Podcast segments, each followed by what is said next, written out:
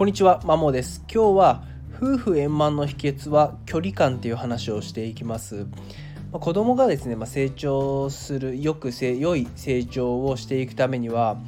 ま、これは肌感覚にはなるんですけどもやっぱ夫婦の仲の良さっていうのはかなり大事なんじゃないかなっていうふうに考えてます。で、まあ、学習塾に勤めているので、まあ、いろんな親子を見てきてるんですけどもなんか子供のメンタル不調だったりなんか子供が良くない方向に行きそうだなっていう風に感じる子の特徴としてやっぱり夫婦かもなんかいまいちな気がしてますと。うん、で、まあ、なんでそれが分かるかっていうと、まあ、ご両親が一緒に面談来た時になんかやっぱその2人の間にちょっとなんとなくギスギスした感があるのをやっぱ何度も見てきたので、まあ、そういった意味では、まあ、やっぱり夫婦間の仲が重要だなっていうふうに思ってます。で正直自分自身も偉そうなことは言えないんですけどもまあかれこれ結婚生活7年目に入って4歳の娘の3人で、まあ、あと1人1人1匹犬がいるんですけどもそれで暮らしをしていて、まあ、比較的大きな喧嘩っていうか隔たりもなくまあまずまずまずうまくやってきてたので、まあ、何かしらですね今後に今後も引き続き仲良くやっていくための方法をですねあるんじゃないかなと思ってこれを収録してますやっぱり結論ですね距離感かなっていうふうに、えー、個人的には思ってます。うんまあ大体自分たちであれば私自身が午後から夜まで働いていて妻が日中、まあ、午前中ないし夕方前ぐらいまで働いているので基本自分が勤務している時仕事している時ってまあ一日ほぼほとんど会わないんですよね。もう行き向こうが仕事に行く前にちょっと行ってらっしゃいって数分会話するぐらいで、まあ、会わなくて。で休みの日もまあ、娘が幼稚園に行ってるので会うのって大体自分が休みの日でも妻が仕事帰ってきて夕方からなので、まあ、大体4時5時に会って、まあ、寝るまでの8時9時とかのやっぱ5時間ぐらいしか休みの日もいないんですね。で夫婦によってそれ少ないだろうって思う,、まあ、思うかもしれないですしえー、っとまあ、全然夕飯家族で撮ってねえなみたいな会話どうなってんのみたいな話もあるかもなんですけども自分たちとしてはこれがまあ割といい距離感なのかなと思ってますし、まあ、娘に関してはまそれぞれとま楽しく遊んでいるし、まあ、時たま週1ないし2回2ぐらいは本当に家族で、ま日中出かけて遊んでるので、まあ、コミュニケーション不足っていうのはあんまないんじゃないかなっていうふうに今のところは思ってますと。でじゃあそううまくいってる割合って何かってやっぱ距離感な気がしてますと。なんでかっていうと自分がその何日か連休とかがあった週とかって、まあ、最初の方はいいんですけどだんだんずっと長くいるとお互いイライラしてくるのをやっぱ感じてきて、まあ、ちょっと変な空気になったりするんですね、うん、だから、ま、自分たちによってはその週やっぱ例えば毎日一緒に夕飯食べるとかえっ、ー、と、まあ、ずっと何日も一緒にいるっていうのはおそらく楽しさよりもストレスの方が明らかに上回ってしまってなんか悪い雰囲気流れて娘になんか気を使わせて使わせてしまうっていうのがある気がしてるのでやっぱり自分たちにとって、まあ、夫婦にとってどれぐらいの距離感が適切なのか見極めた上で、まあ、意図的に距離を取るっていうのは大事なのかなっていうふうに思いますね。うん、別に仲が悪いとかではなくて、まあ、お互い、まあ、この先長くも続ける、まあ、本当に10年20年本当に変な変な死ぬまで、えー、続くような関係であればやっぱり人的に距離感の取り方っていうのは覚えた方がいいしそっちの方が中長期的にも、えー、うまくいくんじゃないかなっていうふうに思いますね。で子供も別にコミュニケーション不足って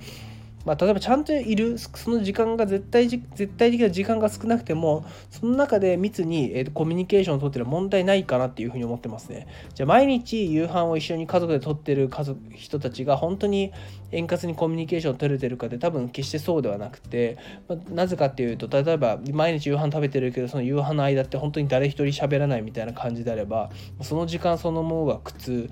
だと思うんですよね。で逆に別に夕飯を一緒にとるまでもなく朝一朝の本当に10分とか20分とかで、まあ、ちょっとした会話を3人で知ってきた方がはるかにいいんじゃないかなっていうふうに、えー、と個人的には思ってます。はい、ですね。だからまあいいんじゃないかなっていうだからどれぐらいので夫と妻でも適切な距離感っておそらく違うと思うんですね夫は別に本当に週ほとんど会わなくてもいいなんなら1ヶ月に数回でもいいって思うけど妻に関してはやっぱ週1ぐらいちゃんとしっかり過ごす時間が欲しいよねっていうのはズレが生じてるので、まそこの話し合いっていうのは割と大事かなって思いますね。夫婦でそれぞれで適度な距離感を決めていく。だから意図的に、ま、夫婦2人の時間を取る時もあるし、まあ、おのおのの時間を取るっていうのも大事なんじゃないかっていうふうに思いますね。やっぱりうん。他人と暮らすってなかなか大変だなっていうふうに思いますし多分狩猟採集民族の時代も勝手に妄想ながら考えているとやっぱそんなに夫婦っていなかったんじゃないかなって思いますね。っていうのも夫がずっと狩りに出かけてるわけで本当にもう食べるって寝るためだけに帰ってくる時代だったと思うんですよ。で妻はもう本当家のことを女性は家のことを子供のことをするのがひたすらで多分夫がいない時間の方がほぼほぼだと思うんですよ本当一日というか人生の大半が。って考えるとやっぱりそれがなんか長年適切な気がするのでむしろずっと同じ空間に夫婦がいるっていうことの方が変なんじゃないかなって思いますし多分違和感あるしだからストレスたまるんじゃないかなっていうふうに思いますね。よく何年か平成の最初の方ですか亭主元気で留守がいいっていう話もあれは本当に真理だと思っていてまあ、まあ別に元気にうまくやってたらそんなに近くいなくて物理的距離近くいなくてもいいんじゃないかなっていうふうにそれが多分むしろ理想的な距離なんじゃないかって思ったりしますし今であればま LINE みたいにもう本当に SNS 上でメッセージ気軽に製造確認とか何やってるか分かるんでよりですねいなくてもいいかなっていうふうに思ってます、まあ、子供がどう思うか分かんないですけども変に仲悪くてずっといるぐらいなら、まあ、程よい距離感時たまってその中でめっちゃコミュニケーションする方がいいんじゃないかなって思いますね。で休みの日で自分昨日マックに行って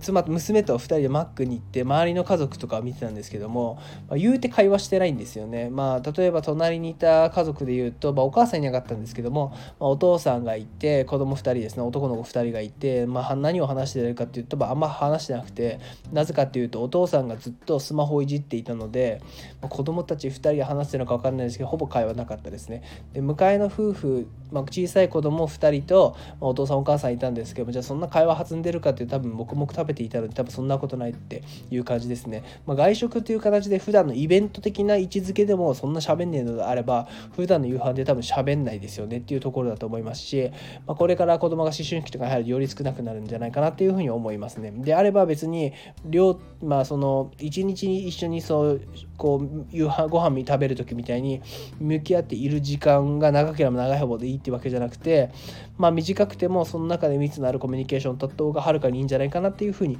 思います。はい、だから夫婦円満の秘訣は、えっと、距離感ですだと思います個人的には。うん